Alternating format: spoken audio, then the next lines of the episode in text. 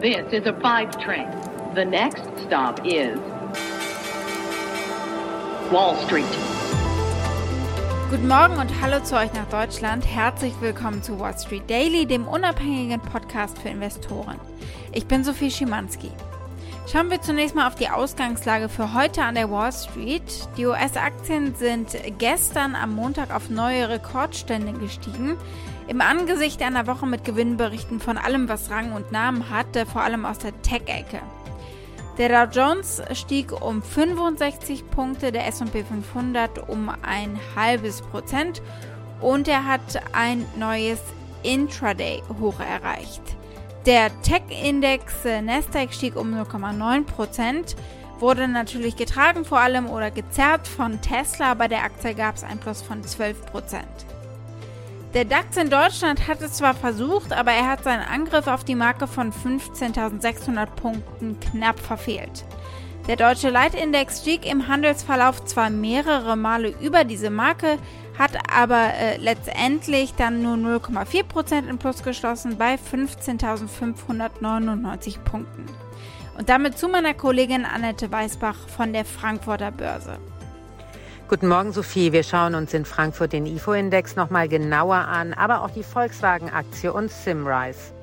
Ansonsten heute diese Themen. Wir gucken auf Biden und Business. Da haben viele Unternehmer und Lobbyisten ein großes Anliegen, was die Impfungen betrifft und das Impfmandat und versuchen Biden umzustimmen. Denn diese Regelung, die aktuell gelten soll, die hat für sie möglicherweise großen wirtschaftlichen Schaden. Wir gucken auf Tesla. Wir haben ja schon gerade darüber gesprochen, dass die Aktie ordentlich angezogen ist und wir schauen mal, warum das so war. Die Aktie des Tages ist die von Facebook, denn da gab es lang ersehnte Ergebnisse.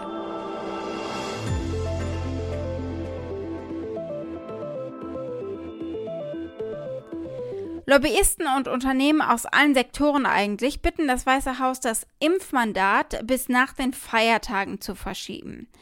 Bidens Impfmandat sieht vor, dass private Unternehmen mit 100 oder mehr Mitarbeitern sicherstellen müssen, dass diese Mitarbeiter geimpft sind oder aber wöchentlich auf das Virus getestet. Schätzungen gehen davon aus, dass davon etwa zwei Drittel der Erwerbstätigen in der Privatwirtschaft betroffen sind. Unternehmen haben jetzt die Sorge, dass das zu einer Massenabwanderung und zu Massenkündigungen führen könnten. Und deswegen bitten sie das Weiße Haus, diese Regelung bis nach der Weihnachts-Shopping-Saison, also nach Weihnachten, am Ende zu verschieben. Die Einzelhändler sind vor allem besorgt, dass das Mandat einen Anstieg der Kündigungen auslösen könnte, was natürlich die Personalprobleme in Unternehmen verschärfen würde.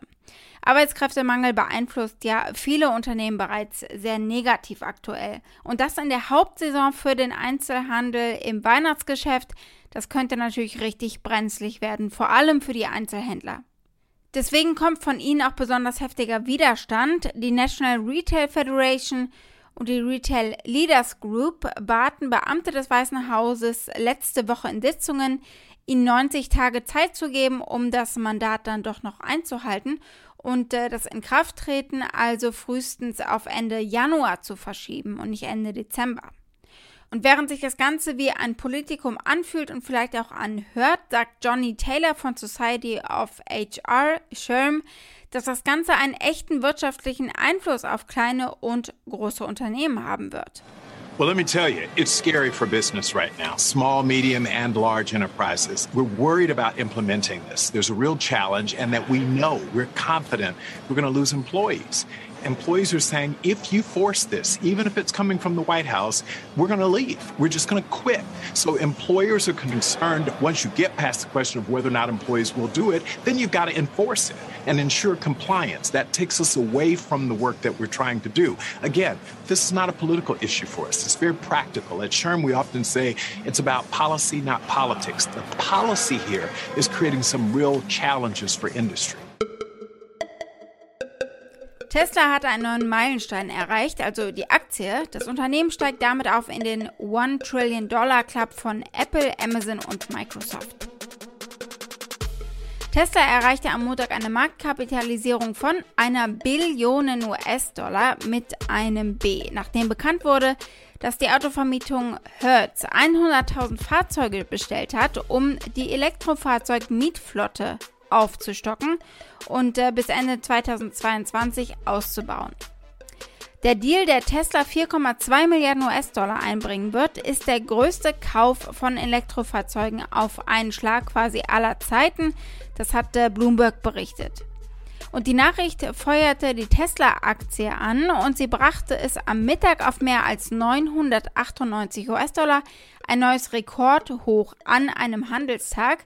Die Aktie ist gestern insgesamt um 12 Prozent gestiegen. Starke Verkäufe auch in der EU und äh, jede Menge optimistischer Analystenmeinungen haben den Aktienkurs von Tesla weiter in die Höhe getrieben und das auch schon seit einigen Tagen. Adam Jonas von Morgan Stanley zum Beispiel hat sein Kursziel für Tesla von 900 US-Dollar am Sonntag auf 1200 US-Dollar pro Aktie angehoben. Laut J2 Dynamics führt die Elektrolimousine Model 3 von Tesla im September als erstes vollelektrisches Auto die Neuwagenverkäufe in Europa an. Aber wir wollen auch äh, den Skeptikern an dieser Stelle Platz einräumen. Tim Seymour zum Beispiel von der gleichnamigen Vermögensverwaltung sagt, ja, Tesla ist gut in den Zahlen aktuell und vielleicht gibt es sogar noch Luft nach oben bei der Profitabilität, aber er ist besorgt um die hohe Bewertung, ja. Und äh, die war eben noch nie höher. Wir sehen es jetzt gerade. very impressive. You know, even if you annualize this $1.83 number and, you know, third quarter profitability, fantastic.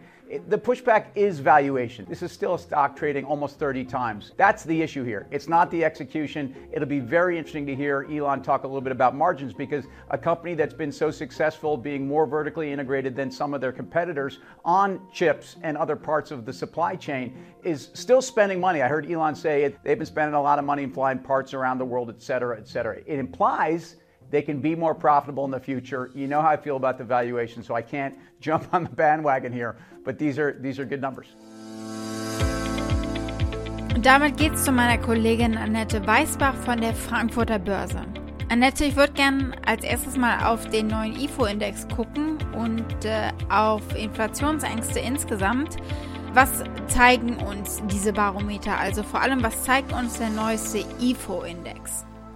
Und der IFO-Index ist das vierte Mal in Folge gesunken und vor allem liegt es an den Lieferproblemen und jetzt nicht nur noch in der verarbeitenden Industrie. Auch der Dienstleistungssektor fängt zu schwächeln an nach einer Erholung im letzten Monat und auch der Handel klagt und hier auch sind die Erwartungen deutlich gesunken. Der Chefvolkswirt der Commerzbank Jörg Kremer geht davon aus, dass Deutschland in die Stagflation rutschen wird im vierten Quartal. Stagflation bedeutet hohe Inflation und kein Wachstum. Das ist im Grunde genommen ein Schreckgespenst für jegliche Zentralbank, denn ihr sind dann die Hände gebunden. Würde sie die Zinsen erhöhen gegen die Inflation, wirkt sie das sowieso schon anämische Wirtschaftswachstum weiter ab. Es bleibt zu hoffen, dass das nur ein temporäres Phänomen ist im vierten Quartal. Jörg Kremer geht auch davon aus, dass im vierten Quartal wieder mehr Beschränkungen kommen werden wegen Corona, vor allem für Nichtgeimpfte. Und das wird noch einmal zusätzlich den Handel und den Dienstleistungssektor belasten. Über dem Atlantik drüber der Twitter-Chef, der sagt, wir kriegen Hyperinflation. Allerdings muss man sich das auch nochmal genau anschauen, warum er das sagt. Er ist auch ein großer Fan von Bitcoin, betreibt unter anderem auch eine App, wo man Bitcoins lagern oder aufbewahren kann. Und natürlich handelt er so ein bisschen, ja, man sagt auf Englisch, he's trading his books. Das heißt, er argumentiert natürlich auch zugunsten seiner Anlageklasse. Ich würde als nächstes gerne auf die Volkswagen-Aktie gucken. Die steht ja aktuell, die Vorzugsaktie, recht stark da. Obwohl es ja diese Woche auch äh, nochmal Quartalsergebnisse gibt. Und es könnte ja auch nochmal ein Katalysator sein, der negativ ist. Aber offenbar sind die Investoren diesbezüglich sehr positiv gestimmt, oder? Die Volkswagen-Aktie hat ein ordentliches Plus gestern hingelegt mit einem Plus von knapp 5 Prozent aus dem Handel gegangen. Am Donnerstag gibt es Zahlen und äh, in der letzten Zeit lief es ja nicht ganz so rund bei Volkswagen. Die Auslieferungen im August 20 Prozent unter Vorjahresniveau. Im September werden die wohl auch nochmal richtig zurückgegangen sein. Grund ist die Halbleiterkrise.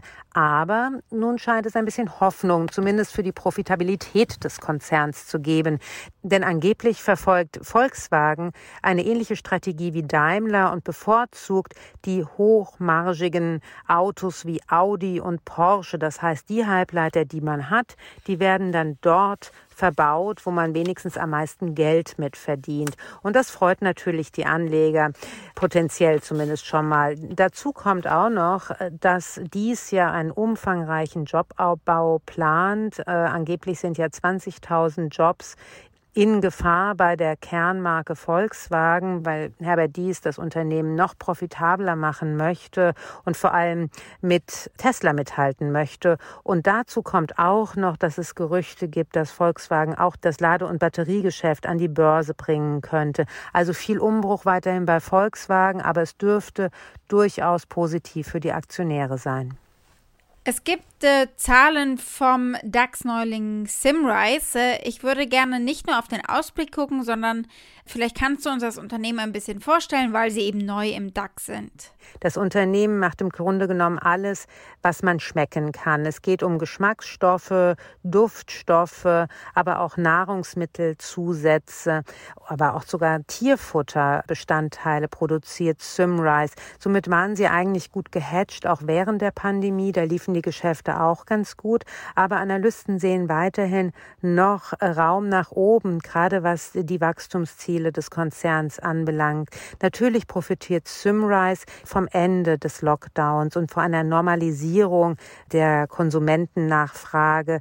Und ähm, es könnte sogar sein, dass Simrise mehr gewachsen ist als die Konkurrenz. Die große Konkurrenz kommt aus Frankreich und heißt Givaudan. Akte des Tages ist die von Facebook, denn da gab es Zahlen. Machen wir mal eine schnelle Runde durch den Bericht. Obwohl die Erwartungen der Analysten in Bezug auf den Umsatz verfehlt wurden, ist der Aktienkurs von Facebook nachbörslich gestern um mehr als 2,8 Prozent gestiegen. Das Ergebnis lag bei 3,22 Dollar pro Aktie. Erwartet hatte man 3,19 Dollar, also hier ein bisschen mehr. Und der Umsatz lag bei 29,01 Milliarden US-Dollar und da hatte man eben mehr erwartet. Äh, die wichtigste Zahl wohl die täglich aktiven Nutzer, die DAOs, die lagen bei 1,93 Milliarden und äh, damit kein bisschen mehr oder weniger als die erwartete Zahl. Die monatlichen aktiven Nutzer lagen bei 2,91 Milliarden und damit unterhalb der Erwartungen. Mit einem erwarteten Umsatzwachstum von 37 Prozent im letzten Quartal zeigt Facebook, dass sie mit ihrer massiven Nutzerbasis weiterhin immer mehr Geld verdienen können. Gucken wir mal auf die Analystenratings. 34 und damit die große Mehrheit sagen kaufen der Aktie, 5 empfehlen sie überzugewichten und 11 sagen halten und es gibt ein Verkaufsrating. Der Medianpreis liegt bei 422 Dollar aktuell auf 12 Monate gesehen. Da ist also noch Luft nach oben. Wall Street. Damit war es das für heute. Ich hoffe, ihr seid morgen wieder mit dabei.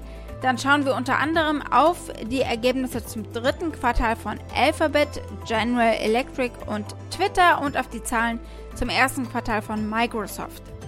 Schickt gerne auch eure Fragen oder Vorschläge für eine der nächsten Ausgaben. Ihr erreicht uns unter wall-street-daily at mediapioneer.com. Habt einen schönen Tag heute noch bis morgen, eure Sophie.